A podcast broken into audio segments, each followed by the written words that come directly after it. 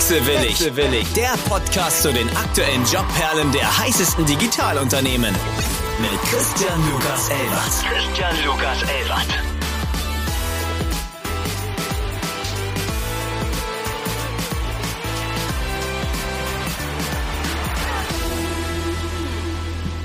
So, liebe Freunde der Sonne oder der bald nicht Sonne, der Herbst ist da. Wir können uns von der Sonne verabschieden. So ungefähr, was hat mir gestern jemand gesagt? Bis äh, Anfang Mai. Einen wunderschönen guten Morgen, liebe Selma. Es freut mich sehr, dich heute hier begrüßen zu dürfen. Ich freue mich so sehr. Juhu. Danke, dass ich hier sein darf. Ja, die Freude beruht ganz auf meiner Seite. Wir haben heute zu Besuch jemanden, der vielleicht euch bekannt ist aus dem LinkedIn Business Kosmos etwas präsenter als manch ein anderer oder manch eine andere. Selma Sadikovic, HR Consultant für Employer Branding, Corporate Influencing und New Work. Habe ich was so vergessen? Du, ähm, ich, ich ändere das gefühlt jeden Tag, weil ich das Gefühl habe, seit ich Fulltime-Consultant bin, mache ich irgendwie jeden Tag was anderes. Aber Kommt jeden Tag schön. was dazu. Ja. Bastel so dir deinen Job. Exactly. Bevor ich gleich einmal in deine Vergangenheit einmal eintauche, für manch einen oder anderen ist der Begriff Corporate Influencing noch sehr unaussagekräftig. Was dürfen wir uns darunter vorstellen? Schöne Frage. Corporate Influencer sind entgegen diesen vielen wissenschaftlichen Beschreibungen, die es jetzt, glaube ich, auch mittlerweile überall gibt, für mich einfach Menschen, die in einer Anstellung sind und gerne über ihre Arbeit, aber auch darüber hinaus, über ihre Meinungen und über ihre Branche einfach schreiben, meistens auf LinkedIn, gibt es natürlich auch auf anderen Social Channels, wie zum Beispiel Instagram, aber ich glaube, LinkedIn ist so das geläufigste und die eben so äh, ein Aushängeschild für den jeweiligen Arbeitgeber oder für die jeweilige Firma sind, in der sie tätig sind. Volke von Everphone hat äh, das als Social Ninja bezeichnet. Oh, geil. Das fand ich eigentlich ganz schön. Ja. Seine kleine Ninja-Brigade, die alles gibt. Finde ich gut. Ja, ich finde auch, das ist so ein Team, weil ich glaube, viele Menschen denken immer, äh, ich habe jetzt gerade eben tatsächlich eine Keynote gehalten zu dem Thema bei einem Medienunternehmen hier in Hamburg. Und ich glaube, die Erwartungshaltung gerade von außen ist dann so, okay, hier arbeiten 400 Leute, jetzt brauchen wir 400 InfluencerInnen.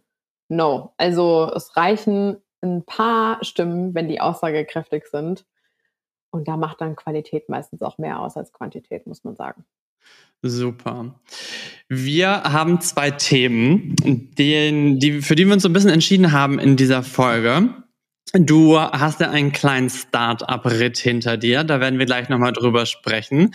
Dementsprechend fragen uns auch viele Hörer, soll ich in Startup, soll ich nicht in Startup? Für wen ist es das Richtige? Wir wollen uns ein bisschen über die Pro und Kontras darüber unterhalten. Und zu einem anderen Thema, was auch sehr, sehr groß diskutiert wird, da habe ich mal ein paar Aussagen mitgebracht. Dem einen oder anderen wird es vielleicht geläufig sein. Ich bin verheiratet mit dem Job. Geschäftsführer sind wie Eltern für mich. Aus der Familie ausgeschlossen. Man darf mit einem Familienmitglied sprechen, wie man möchte. Wir sind eine Familie slash wir sind keine Familie. Ist deine Arbeitsfamilie eine Familie? Sollte man seine Kollegen als Familie sehen? Da gehen die Meinungen ganz, ganz weit auseinander. Manche Leute positionieren sich sehr, sehr klar dazu. Darüber würde ich natürlich auch noch gerne mit dir sprechen. Da drehen wir gleich eine Runde, sobald wir erfahren haben, was du eigentlich die letzten Jahre gemacht hast. Uh, was für eine Überleitung. Geil. Ich ähm, starte mal. Leg los. Ich habe Kommunikationswissenschaft studiert an der Universität Hohenheim. Das ist in der Nähe von Stuttgart. Ehrlicherweise, weil ich nicht wusste, was ich sonst machen soll. Rückblickend betrachtet. War das, war das der klassische IWM? Irgendwas mit Medien? Ja, ich wollte eigentlich ähm, an so einer FH in Stuttgart studieren, wurde da aber nicht genommen. Und dann habe ich mich für den super universitären Weg entschieden, wo jetzt heute alle sagen, boah, voll die krasse Elite-Uni für Kommunikationswissenschaft. Ich ehrlicherweise fand es Horror. Also ich habe gar nichts mitgenommen davon. aber weil ich schon immer eher die Praxismaus war und ja, an der Uni, Uni hast du halt nicht so viel Praxisbezug leider. Deswegen war das für mich jetzt nicht so mega förderlich, aber ich habe ein paar tolle Leute kennengelernt und immerhin etwas. Hm, dann habe ich zwei Jahre in der Personalberatung gearbeitet, also eher Konzern-Lifestyle. Habe für große Automobilbauer in Stuttgart ähm, rekrutiert. Das war ziemlich cool. Hat mir das erste Mal gezeigt, wie eigentlich Arbeiten so richtig funktioniert. Und dann war ich. War das eine gute Schule? Total, 100 Prozent. Vor allem, weil ich da von Anfang an viel auch im Kundenkontakt war oder im Kundinnenkontakt auch. Und ähm, ja, ich habe mich direkt voll so erwachsen gefühlt und dachte so, oh Gott, okay, ich laufe jetzt gerade bei beim Daimler irgendwie rein ähm, und ja, gehe dann an den Empfang und habe da einen Termin und dann sitze ich da im Vorstellungsgespräch mit denen und wir hören uns gemeinsam irgendwie Kandidaten und Kandidatinnen an. Das war schon crazy, muss ich sagen. Aber hat mir natürlich auch dann nach zwei Jahren gezeigt, hey, das ist jetzt nicht unbedingt äh, eine Branche oder ein Laden, in dem ich irgendwie alt ähm, alt werde, was ja auch okay ist. Ne? Heißt erwachsen werden auch ähm, im Hosenanzug ins Büro laufen auf einmal? Ja, und ich fand das am Anfang voll cool. Also ich weiß noch, als ich die Zusage für den Job gekriegt habe, war ich irgendwie dann einkaufen in der Stadt und war so, wow, voll cool, ich bin jetzt voll das Business Girl und ich habe irgendwie an Donna von Suits gedacht, die dann immer so geile Kleider anhatte und war so, oh, das wird jetzt mein Moment im Office und irgendwann dachte ich mir so, ab dem Moment, wo man abends zum Afterwork anders angezogen ist als im Job, wusste ich so, mm, ich weiß nicht, ob das so gut ist hier irgendwie für mich. Ja, das war so der Moment, wo ich gemerkt habe, ich fände es eigentlich auch mal cool, in Jeans ins Büro zu gehen. Aber war die Jeans der ausschlaggebende Punkt, den Job dann nochmal zu wechseln oder wie ging deine Reise weiter? Nö, die Jeans war es jetzt nicht unbedingt, aber ich wusste irgendwie, ich will ich will irgendwie was anderes machen. Ich will genau das irgendwie mal erleben, was dann Freunde und Freundinnen von mir in dem Moment dann vielleicht schon mal durchlebt hatten. Dieses mega coole junge Leute, man ist voll flexibel, man sitzt, ich hatte dann dieses typische Startup-Klischee-mäßige dann im Kopf und war so, während ich hier das cool fand, dann im, äh, so Donner-Suits-mäßig irgendwie ins Büro zu gehen, dachte ich, jetzt werde ich die, die mit dem MacBook im Café sitzt und so cool arbeitet und Mit dem Hoodie und einer Club Mate? Ja, genau. Und also total stereotypisch, aber irgendwie, keine Ahnung, ne? Vor fünf Jahren habe ich halt irgendwie noch so gedacht, ist auch okay. Und dann dachte ich, ich will das mal ausprobieren, weil die Leute, mit denen ich gesprochen habe, die mir dann erzählt haben, ja, da kann man voll viel Verantwortung übernehmen und da lernt man voll viel und irgendwie alle deine Kollegen und Kolleginnen sind deine Freunde und man geht in jeden Abend mit denen weg. Und ich dachte so, ey, voll cool. Ja, ich war da 25, ich dachte so, let's go. Ja, und dann ähm, bin ich im Startup und war jetzt äh, bis zum Sommer, jetzt knapp drei Jahre, äh, dann tatsächlich in genau dieser Bubble, auf die ich irgendwie von vornherein immer so ein bisschen dann so drauf geschaut habe. Hast du dich beworben oder wurdest du dafür geheadhuntet? Es war so eine Mischung tatsächlich. Also Johannes, äh, mein ja jetzt ehemaliger Chef und Gründer von Snox, ist ein alter äh, Schulkamerad slash Freund von mir. Das heißt, wir kennen uns seit wir ja Teenies sind. Und wir haben uns durch Zufall äh, dann mal in der Heimat getroffen und er hat mir dann von seinem Startup erzählt und ich war am Anfang so, hm, ja, okay, irgendwas mit Socken check ich nicht so richtig, aber okay, äh, you do you. Good for you. Und, ähm, Genau, good for you. Ähm, ja, er hatte mir dann erzählt, dass sie eigentlich jemanden suchen für HR.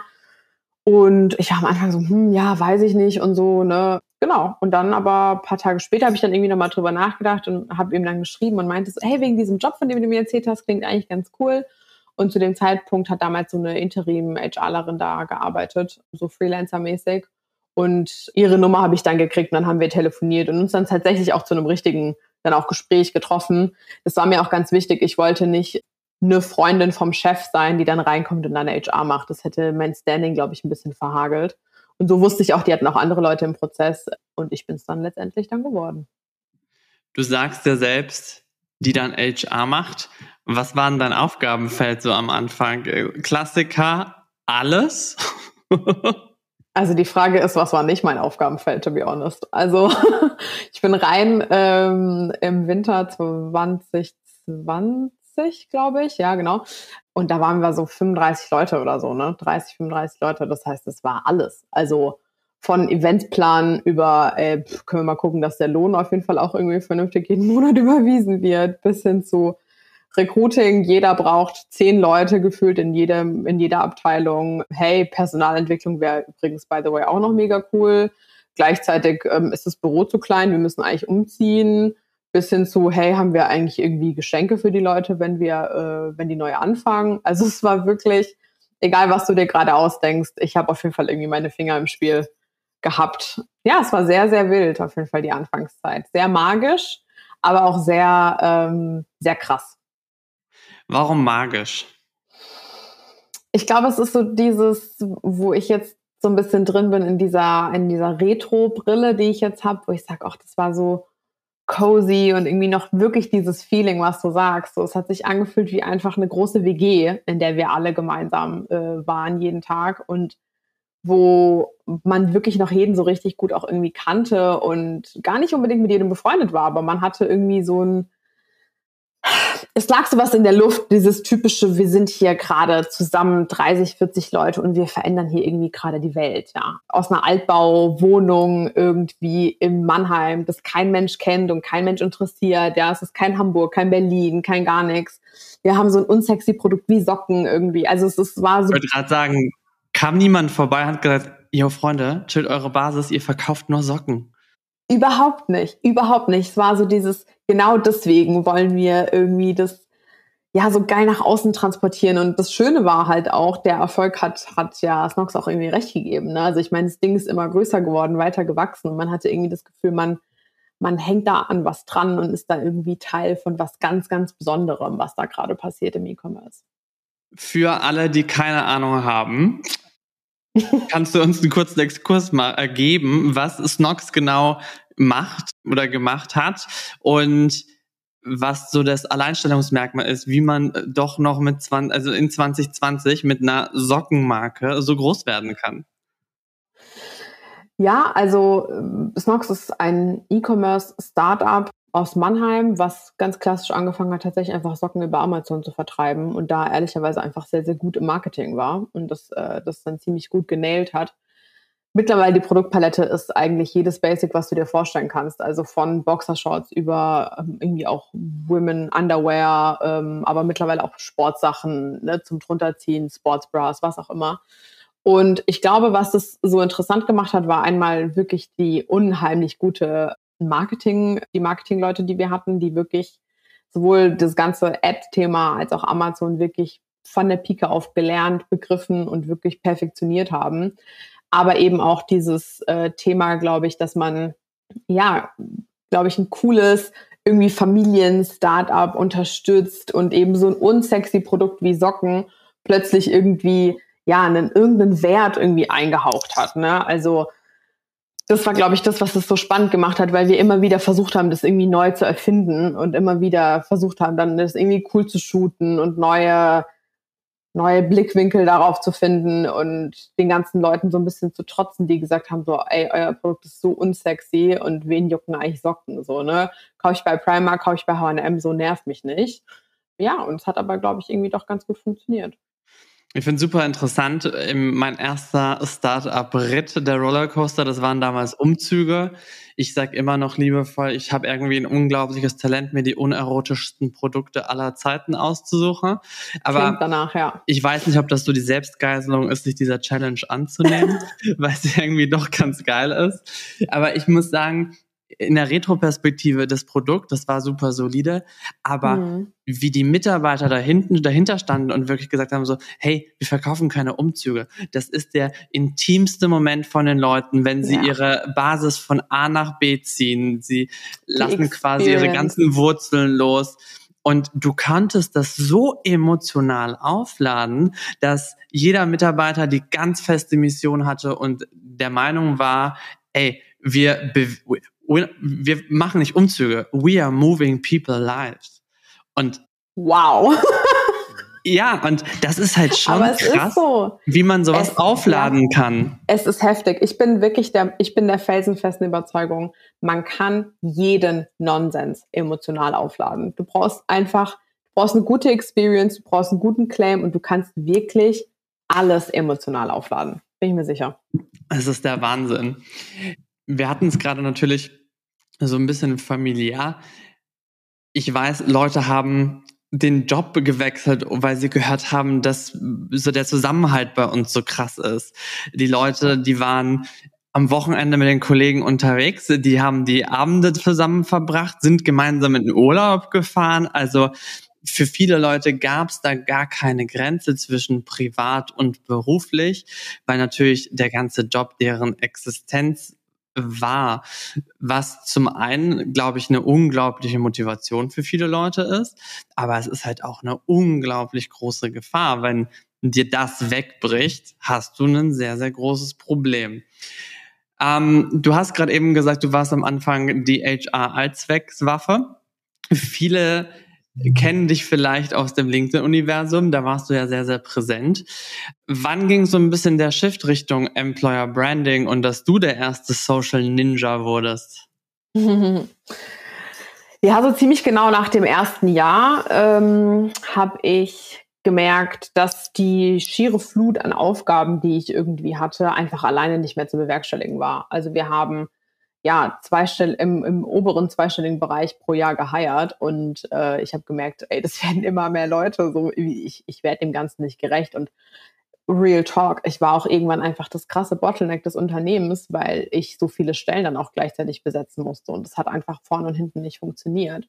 Und dann habe ich mein Team angefangen aufzubauen und habe nach dem ersten Jahr quasi zwei Kolleginnen eingestellt, die sich dann erstmal um den ganzen Admin-Part, aber auch um das, um das, Thema Personalentwicklung und so weiter gekümmert haben, sodass ich dann ähm, das Recruiting verantworten konnte.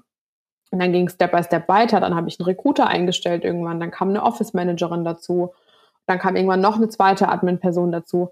Einfach um die ganzen Aufgaben so zu verteilen. Und ich habe gemerkt, ich bin immer mehr in diese Führungsrolle gerutscht und gleichzeitig aber auch so ein bisschen dann, ja, habe ich das Thema Employer Branding verwaltet, beziehungsweise irgendwie da so ein bisschen den Hut aufgehabt, weil ich gemerkt habe, die Brand ist gewachsen. Wir hatten mit Johannes ein super gutes Beispiel im Personal Branding Bereich auf LinkedIn und ich wusste irgendwie, ey, wir können das auch für uns nutzen.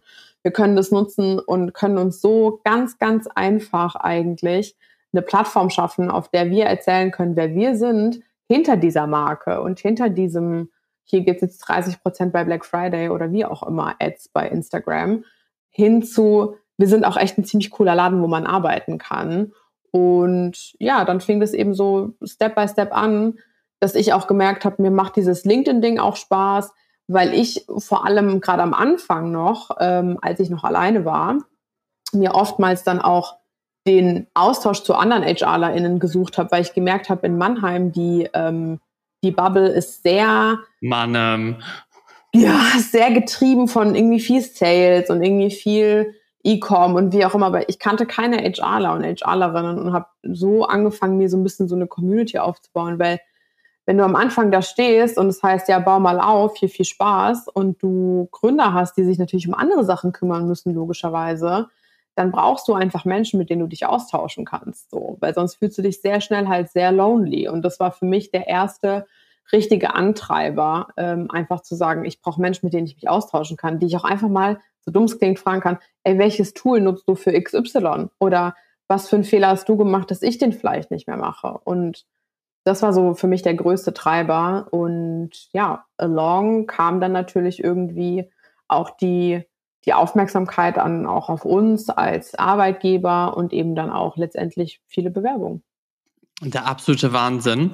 Vor allem hattest du am Anfang ja noch die Challenge, die Leute nach Mannheim zu kriegen. Das hm. ist natürlich jetzt nicht, äh, ich komme aus dem Süden, ich war oft genug in Mannheim, also ich folge jetzt keinen Klischees, aber sagen wir es mal so, es gibt schönere Städte, wa? Absolut. Jetzt ja, nicht so, wo ich sage, also, ich wollte immer schon machen, Mannheim packt die Koffer, auf geht's.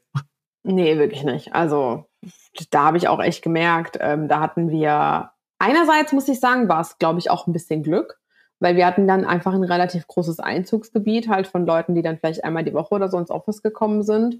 Ähm, und wir nicht so viel Konkurrenz dann hatten. Also das muss man auch mal so sehen, ja. Ich glaube ehrlicherweise wirklich, wenn wir die gleichen Jobs halt ausgeschrieben hätten in Berlin oder in Hamburg, ja, da, findest, da hast du zwar mehr Leute, aber da hast du auch mehr Konkurrenz. Also da hast du halt 200 Firmen, die irgendwie geile Benefits haben, super flexibel sind, super cool und super hip und was weiß ich was.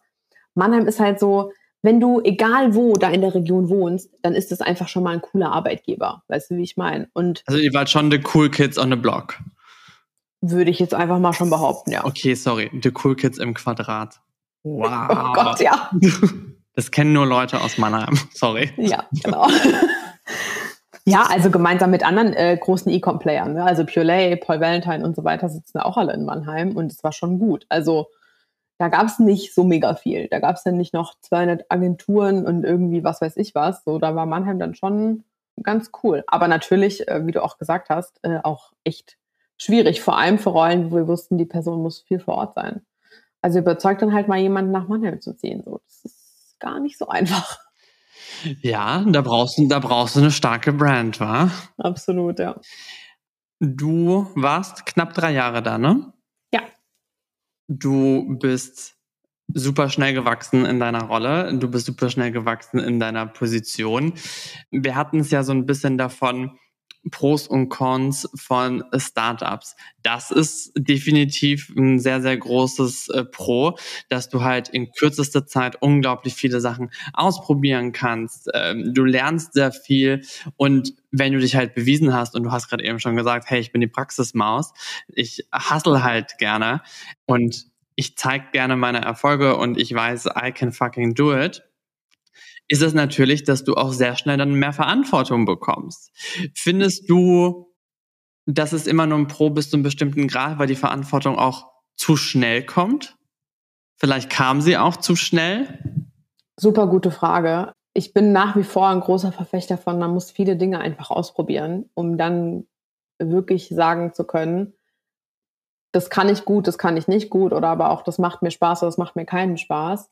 Und da muss ich sagen, war ich so rückblickend betrachtet auch, bin ich super froh, dass ich dann schnell Verantwortung bekommen habe, weil ich glaube, es gibt gewisse Dinge, auf die kannst du dich auch nur bedingt vorbereiten. Natürlich kannst du, wie jetzt in einem Konzern, ich habe mich letztens mit einem unterhalten, der in einem großen Konzern arbeitet, der sagt, ja, ich mache jetzt, ich durchlaufe jetzt so eine Art wie so internes Trainee-Programm, um irgendwann dann Führungskraft zu werden. Dieses Programm geht 24 Monate. So, das ist auch ein Heavy Commitment, ne, was du dann auch machst. So, ich durchlaufe jetzt zwei Jahre lang irgendwie eine, eine, eine Schulung noch on the go, um dann irgendwie Verantwortung für einen oder zwei Leute zu kriegen. So, ey, warum nicht? Mir persönlich hätte das, glaube ich, rückblickend betrachtet dann auch gar nicht so viel gebracht, weil am Ende des Tages, was es entscheidet, ist die, dann auch wieder die Praxis. Ne? Also wie ist es denn dann tatsächlich in einem Gespräch zu sitzen? Wie ist es denn dann tatsächlich auch mal, ähm, weiß ich nicht, ein unangenehmes Gespräch zu führen oder was auch immer?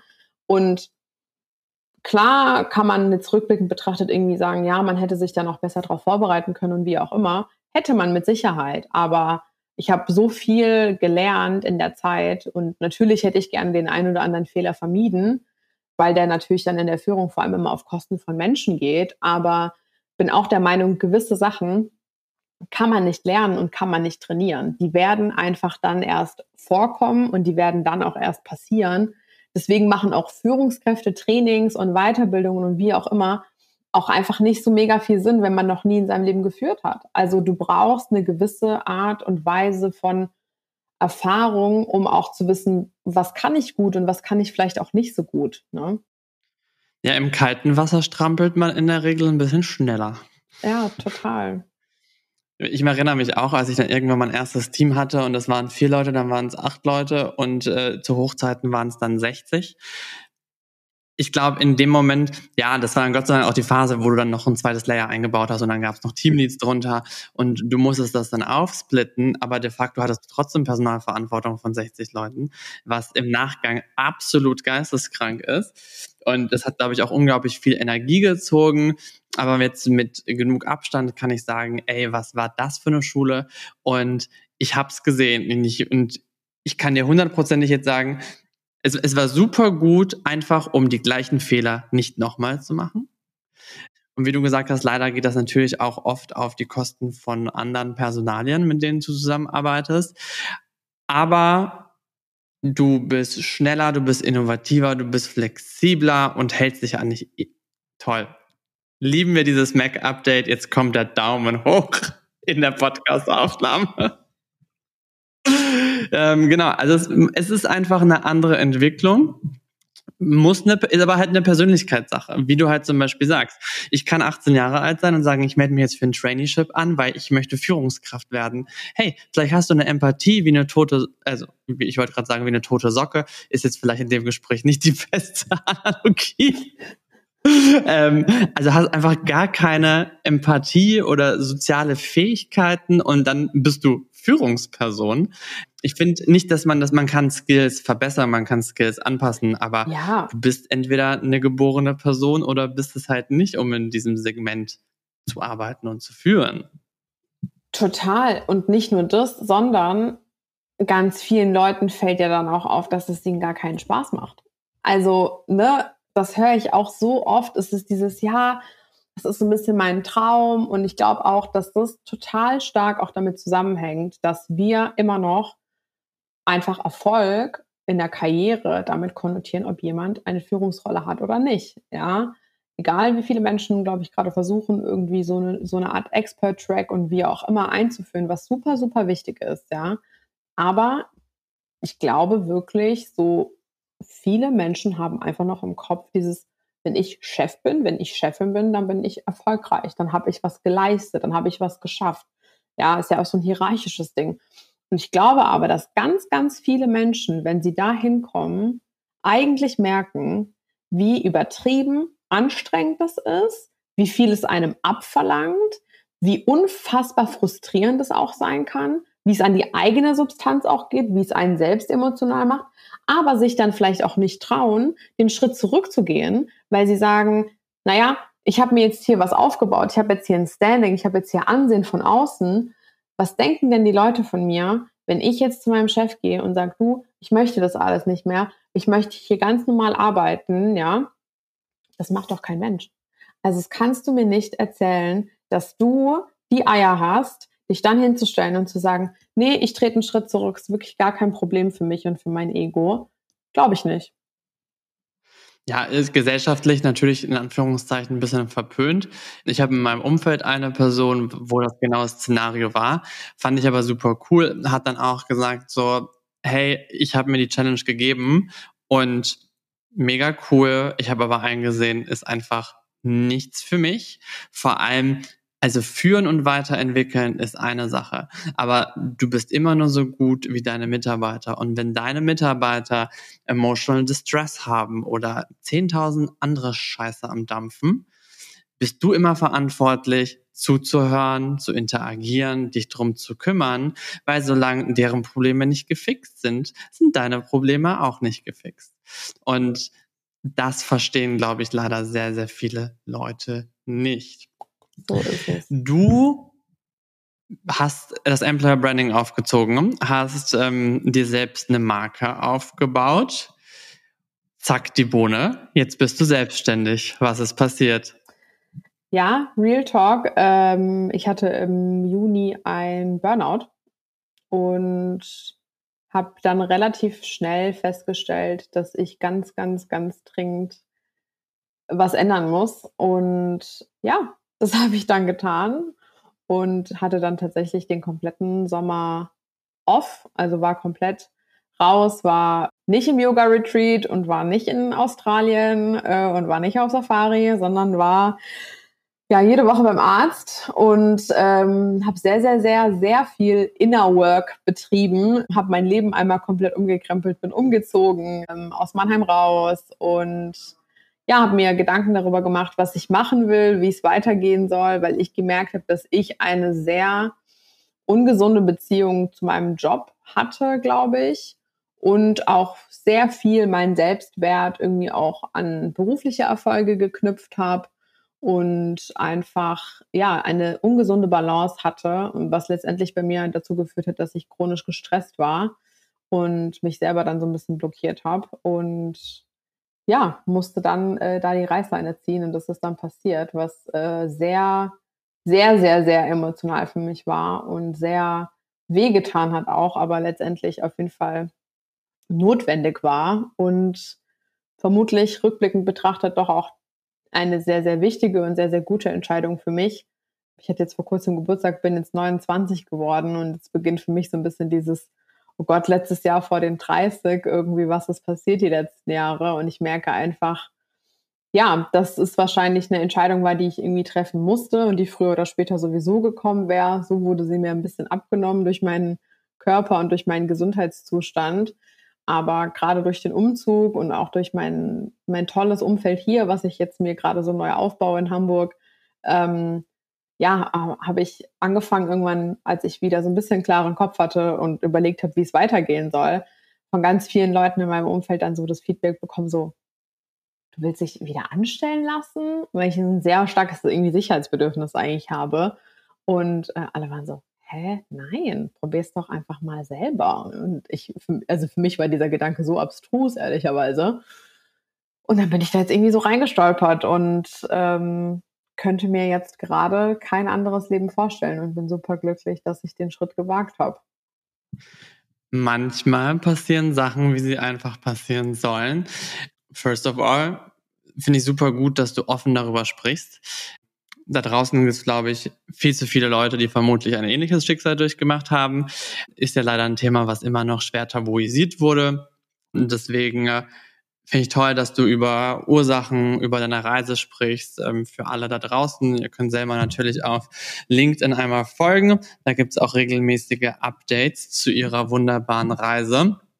Und ich glaube, das ist auch ganz wichtig, damit andere Leute sich mal reflektieren, so, hey, irgendwas stimmt nicht mit mir und äh, das ist nicht einfach so, sondern äh, Sachen kommen zusammen. Bei mir war es der Bandscheibenvorfall, wo es zum allerersten Mal dann da war, dass der Körper gesagt hat, und jetzt, Freundchen, bewegst du dich keinen Zentimeter. Und literally, da ging nichts mehr. Deswegen super, super gut, dass du offen drüber sprichst. In der Retroperspektive, Würdest du immer noch sagen, ja, Startup war für mich die richtige Entscheidung oder sagst du dadurch nein? Ich sag immer noch ja, es war die richtige Entscheidung, weil ich in so kurzer Zeit, darüber haben wir ja auch im Vorgespräch mal gesprochen, in so kurzer Zeit niemals so viel hätte lernen können in irgendeinem anderen Umfeld, glaube ich. Also ich sehe Fehler, die ich gemacht habe weshalb ich sagen würde, ja, ich würde es wieder machen, aber glaube ich, hier und da gerne an ein paar Schrauben drehen von Anfang an. Mm, würde aber trotzdem sagen, dass wenn man der Typ dafür ist und wenn man irgendwie Lust hat, viel Verantwortung zu übernehmen, keine Berührungsängste irgendwie hat, auch mit Themen, von denen man irgendwie noch nie was gehört hat oder wo man einfach sagt, ey, let's try, Augen zu und durch und wird schon irgendwie, wenn man ein bisschen diese Mentalität in sich trägt, und die ist, glaube ich, sehr, sehr wichtig, ja, dann würde ich mich dafür immer wieder entscheiden. Für mich war es genau das Richtige. Es hat mir wahnsinnig viele Türen geöffnet äh, und hat mir unfassbar viele Möglichkeiten aufgezeigt und mir wirklich auch gezeigt ein Stück weit, wer ich bin und was ich kann und vor allem auch, was ich nicht kann und worauf ich auch keinen Bock habe. Und das hätte ich woanders, glaube ich, in, in der Zeit nicht lernen können. Dennoch würde ich eben sagen, ähm, ja, paar Sachen auf jeden Fall das nächste Mal gerne anders machen. Im Nachgang mit deiner Erfahrung der letzten Jahre, würdest du Leute heute anders einstellen, beziehungsweise sie auch im Bewerbungsgespräch auf Nebenwirkungen und Risiken hinweisen?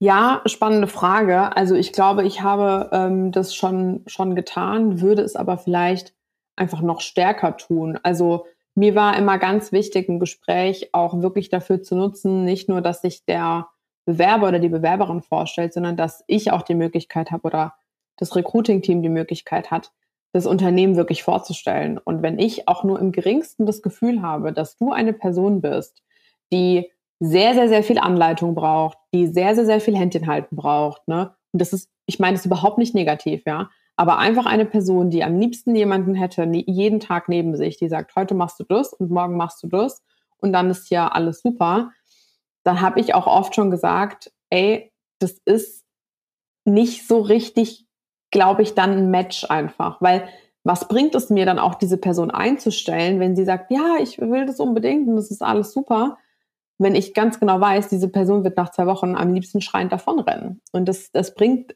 mir nichts, das bringt der Person nichts, das bringt der Firma nichts, das bringt niemandem was.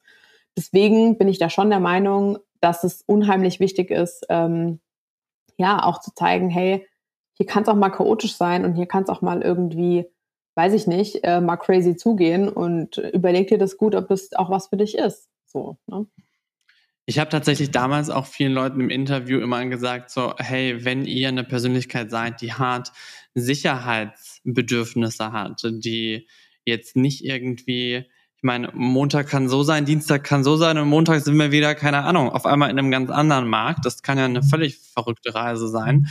Wenn euch das zu viel ist, macht's nicht. Und was ich immer allen Leuten gesagt habe, ist, es ist kein Konzern. Wir haben gesehen, Konzernen kann es auch passieren, aber wir sind ein Startup.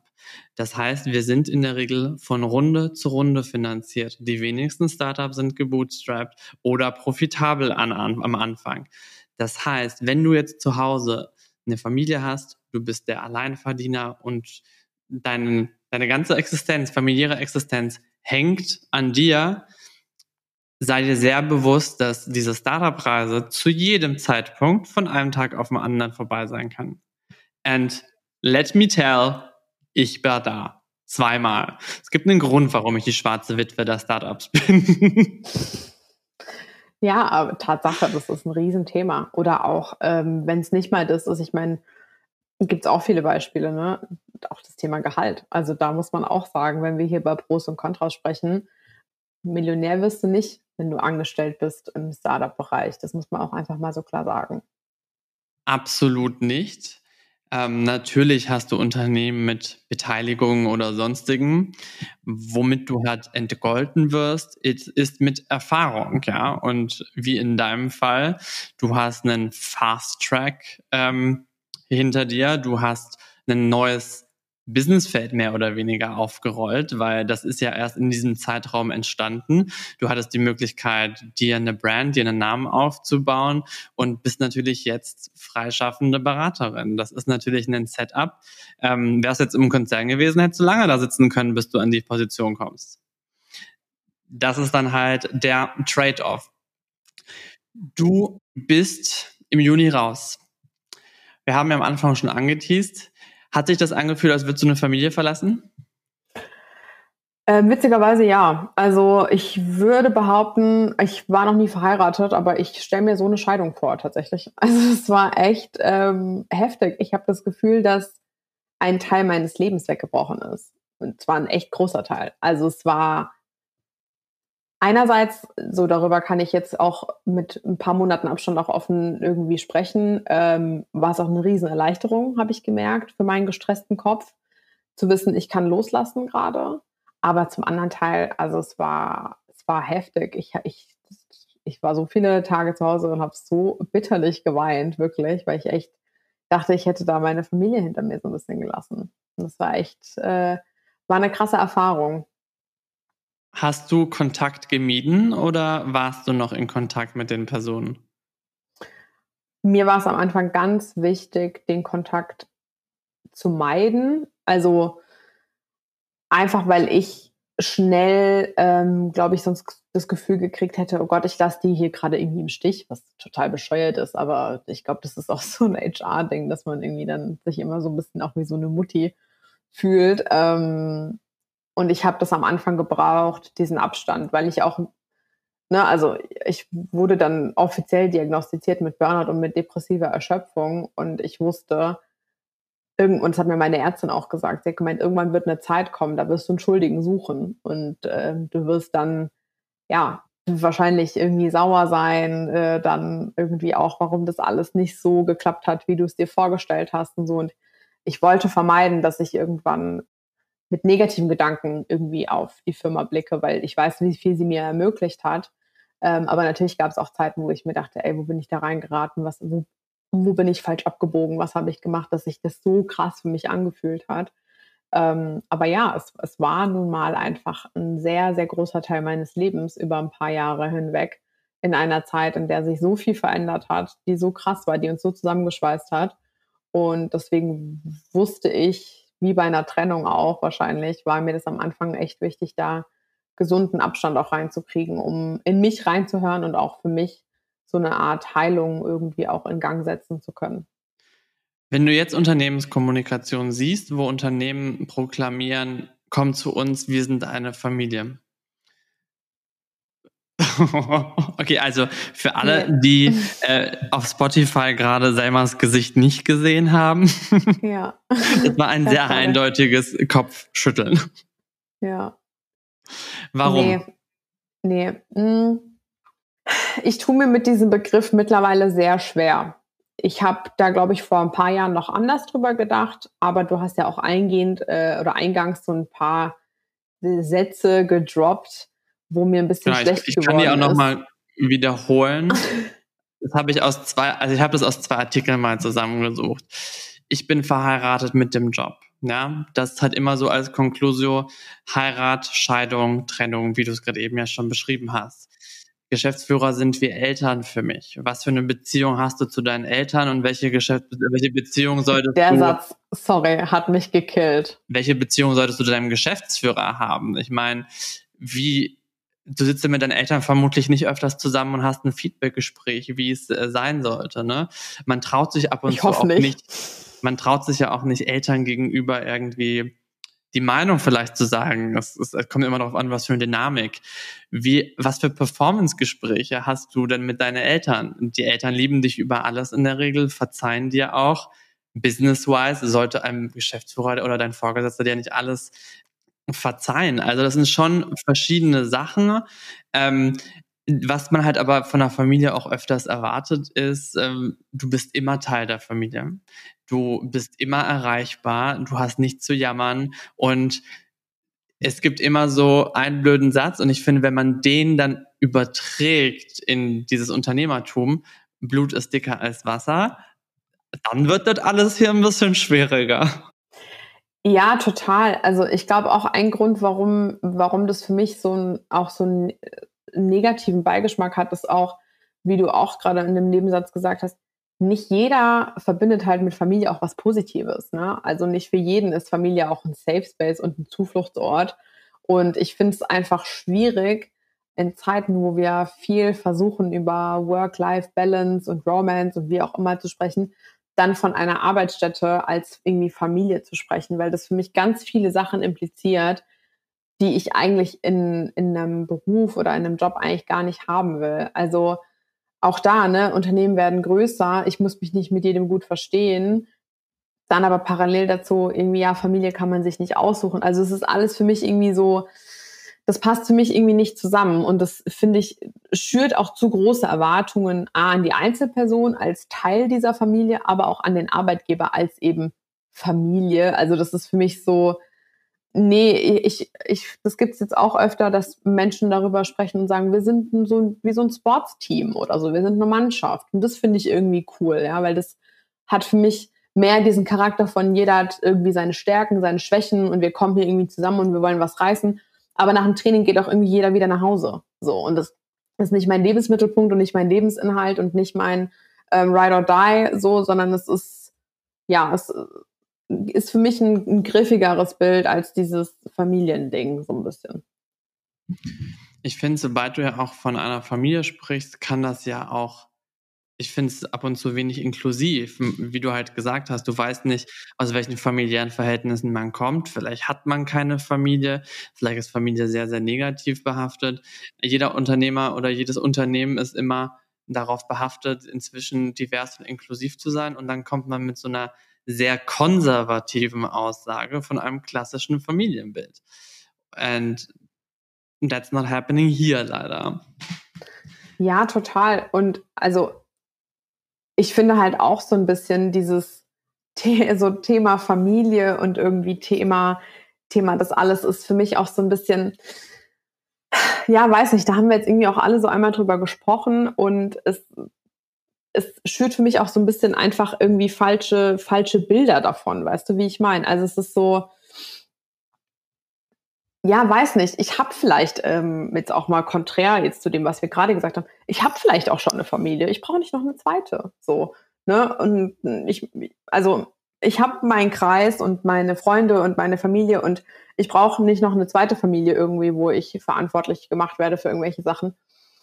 Und damit einhergehend finde ich es auch schwierig, und das erlebe ich auch immer öfter, dass Leute, die einen Job zum Beispiel einfach vor allem als einen Job sehen und sagen, ich komme dahin, ich arbeite und ich habe eine gute Zeit und ich finde euch auch alle nett, aber wenn Feierabend ist, dann gehe ich auch nach Hause und ich habe irgendwie keinen Bock, hier jede Woche mit euch abzuhängen und irgendwie zu trinken oder was auch immer, weil ich eine Familie habe oder wie auch immer, dass das oftmals hinter vorgehaltener Hand gleichgesetzt wird mit, ja, der passt hier nicht so rein in unsere Kultur oder ja, der hat irgendwie keinen Bock auf uns oder ja, der ist nicht so motiviert. Wo ich mir denke, hm, finde ich es auch zu einfach gedacht. Ne? Also immer dieses, ja, wenn jemand Bock hat, irgendwie mit uns abzuhängen jede Woche und irgendwie Wein zu trinken nach dem Afterwork oder wie auch immer, dann ist der irgendwie automatisch auch motiviert. Weiß ich nicht. Also das finde ich auch schwierig, vor allem wenn wir uns bewegen in Sphären, wo halt MitarbeiterInnen vielleicht auch älter sind als 30 ähm, und eben vielleicht auch wirklich Kinder zu Hause haben oder was auch immer und es nicht mehr eben unbedingt brauchen, äh, hier jeden Tag noch Halligalli zu machen nach Feierabend. Was würde Herbst 23 Selma, Herbst Selma von 2015 an die Hand geben? Sehr schöne Frage. Mm, ich glaube, sie würde ihr sagen, hey, auch wenn du das Studium doof findest, zieh durch und probier dich einfach aus. Probier dich aus, mach Fehler und keine Entscheidung, die du triffst, ist endgültig. Das ist eine Sache, mit der habe ich ganz krass lang gestruggelt, weil ich immer dachte, jede Entscheidung, die ich treffe, die ist jetzt mein Leben lang so. Und ich glaube, ich würde ihr ein bisschen Leichtigkeit mit an die Hand geben, mit sagen, ey, du bist Anfang 20, triff eine Entscheidung, mach sie wieder rückgängig, who cares? Das ist egal. Sehr, sehr schön. Ich glaube, das hatte ich auch in, einem, in einer der anderen Folgen, wo jemand gesagt hat, hey, eine Probezeit ist keine Einbahnstraße. Es ist eine Probezeit für beide Seiten. If you don't feel it, pack deine Sachen, und ciao. Und ich, das ist halt übertragbar nicht nur auf die Karriere, sondern auf viele andere Sachen in deiner Entwicklung. Und wenn du glaubst, keine Ahnung, morgen einen Laden aufmachen zu müssen für Hundebedarf, do it, ja. Vielleicht wird das deine Passion. Ich habe leider auch viele Leute in meinem Umfeld, die irgendwie so richtig unzufrieden sind mit ihrem Job, wo ich sagen würde so, hey, pack den Koffer, irgendwas wird schon kommen. Du hast deinen Kopf und du hast deinen Krebs. Du bist nicht blöd und du hast so, das ist einfach so viel vergeudetes Potenzial. Also auf geht's. Total.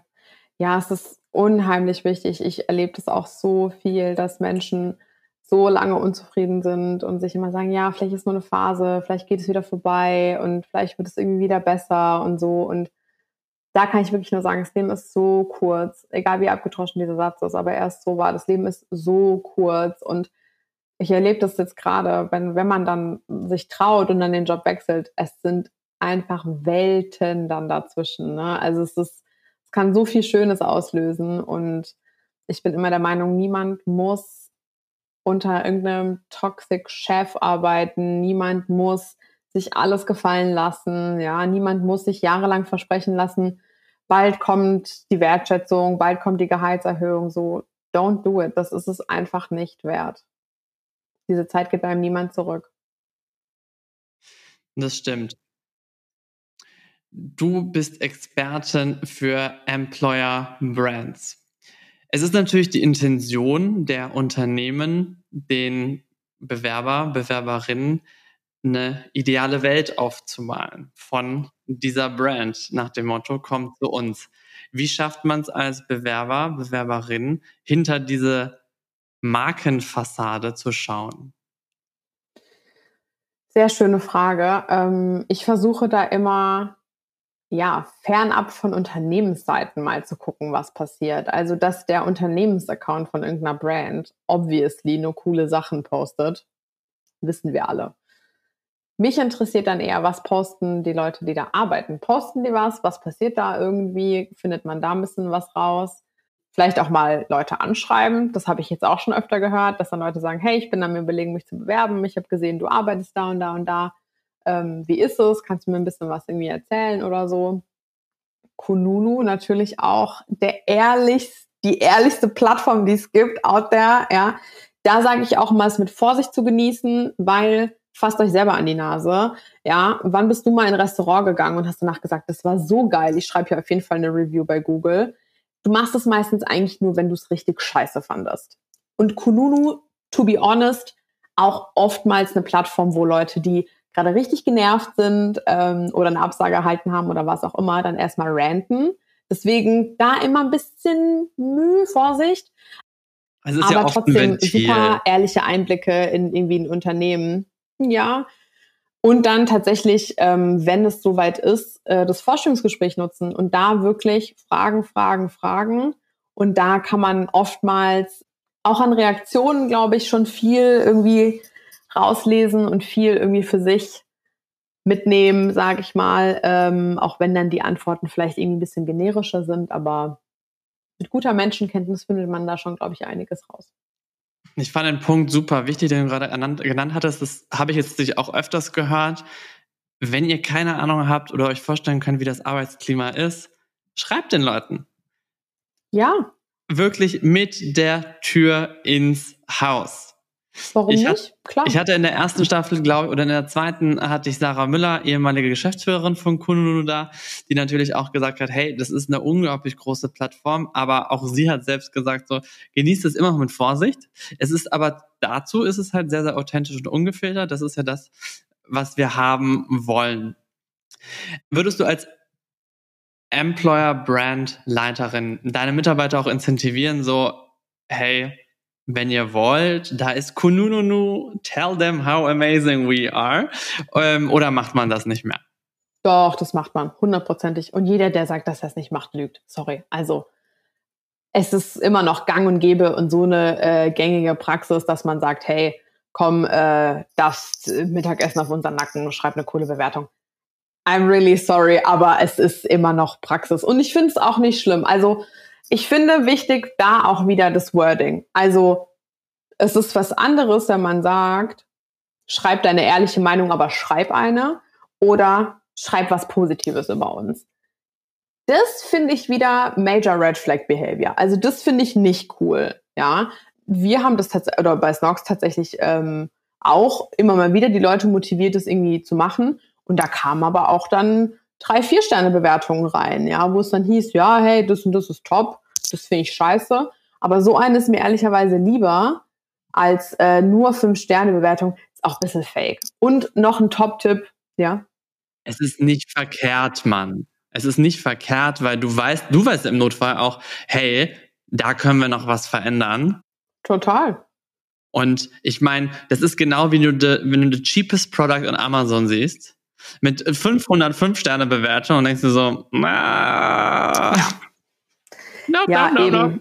Total. Also und, und auch da, ne, da finde ich zum Beispiel auch wichtig, wie verhält sich die Firma? Also antwortet die auf Kommentare. Das finde ich wichtig, ja. Oder ist es am besten eine Firma, gibt es auch genügend, die die negativen Kommentare alle löschen lässt. Also nur fünf Sterne Bewertungen würde ich auch aufpassen. Es gibt nämlich ziemlich viele Firmen, die damit auch Geld verdienen, negative Bewertungen zu löschen. Oh, kleiner Research. ähm, wir nähern uns dem Ende. Ähm, it's your turn. Vice versa. Möchtest du etwas von mir wissen? Was würdest du sagen, war dein größtes Learning aus deiner ganzen Startup-Odyssee, die du hinter dir hast, die auch noch wesentlich länger ist als meine? Wenn du müde, wenn du müde bist, geh schlafen. Sehr gut. Doc. Nichts geht über Schlaf. Es ist Ich werd- so, es ist ich- so. Ich werde nie vergessen, das war so two years in, sieben Tage die Woche. Und ich hatte später, hatte ich auch vorgesetzte Maniacs. 25. Dezember, ja. Also, hi Christian, äh, nope. Meine Mutter hat mich ganz schräg angeguckt. Aber ja, two years in, ich bin am Weihnachten nach Hause gekommen, meine Mutter hat die Tür aufgemacht und war so, yes, das Maria, geh schlafen und zwar jetzt sofort. Ich lag fünf Tage im Bett und das kann es halt nicht sein. Listen to your fucking body. Wenn dein Körper sagt müde, ist das Zeichen Nummer eins und dann geh schlafen. Und ähm, wenn alles andere dann kommt, die Arschgebrechen, dann ist das nicht ein Anzeichen, sondern das ist ein sehr, sehr rotes Tatütata. Deswegen listen to your body, 100 Prozent. Auf der anderen Seite sei dir bewusst, worauf du dich eingelassen hast und sei dir vor allem bewusst, dass das nicht nur immer schlimm ist, sondern dass es eigentlich einer der größten Chancen aller Zeiten sein kann, ähm, weil du dir einen anderes Netzwerk aufbaust. Du bist in anderen Hierarchieebenen. Nirgendwo wirst du so nah an deinen Vorgesetzten sein oder so an Prozessen. Du wirst nicht nirgendwo so nah an verschiedenen Abteilungen sein, weil du so viele Berührungspunkte hast. In, sei dir bewusst, in Konzernen ist alles super isoliert und separiert und du wirst ganz oft in deiner eigenen Suppe, in deinem eigenen Silo hängen. Deswegen verinnerliche, was für eine Möglichkeit du hast und mach das Beste daraus. Sobald du dich aber zu keinem Zeitpunkt gut fühlst, zieh die Reißleine. Man muss nicht alles machen, um biegen und brechen. Das habe ich tatsächlich in meinem zweiten Startup verinnerlicht, relativ schnell, ähm, nach der ersten Reise und habe nach eineinhalb Jahren ähm, die Kündigung auf den Tisch gelegt und war so, also ihr könnt gerne mit allen Leuten so umgehen, aber nicht mit mir. Und ähm, dann war die Reise auch Gott sei Dank vorbei. Aber ich wusste, ich werde jetzt nicht irgendwie auf der Straße sitzen und ich werde ja schnell einen neuen Job finden. Natürlich hat der Markt sich ein bisschen verändert, aber da draußen sind immer noch genug tolle Jobs und vor allem ganz, ganz tolle, authentische Unternehmen. Deswegen Absolut. seid auch einfach mal crazy und vielleicht ist es so nicht die Branche, wo man denkt so, hey, das wollte ich schon immer machen, ja? Umzüge verkaufen oder Socken. Aber obviously kann man damit auch eine verdammt geile Karriere aufbauen. Total. Das hast du sehr schön gesagt. Ach, ich habe mein Bestes gegeben. Mega. Selma, es hat mich unglaublich gefreut, mit dir zu sprechen. Vielen lieben Dank für deine Offenheit. Ich glaube, da können noch ganz, ganz viele Leute, Zuhörerinnen was auch mitnehmen. Folgt gerne einmal Selma auf ihrem LinkedIn-Account. Ich bin gespannt, was das Feedback nach diesem ähm, Podcast sein wird. Schreibt uns gerne eine Nachricht, kommentiert, was das Zeug hält. Und ich freue mich, wenn wir uns bald in realen Leben sehen werden, ja. äh, mit hoffentlich ein bisschen mehr Sonnenschein als heute. Vielen, vielen lieben Dank für deine Zeit. Das hoffe ich auch. Danke dir und danke, dass ich da sein durfte.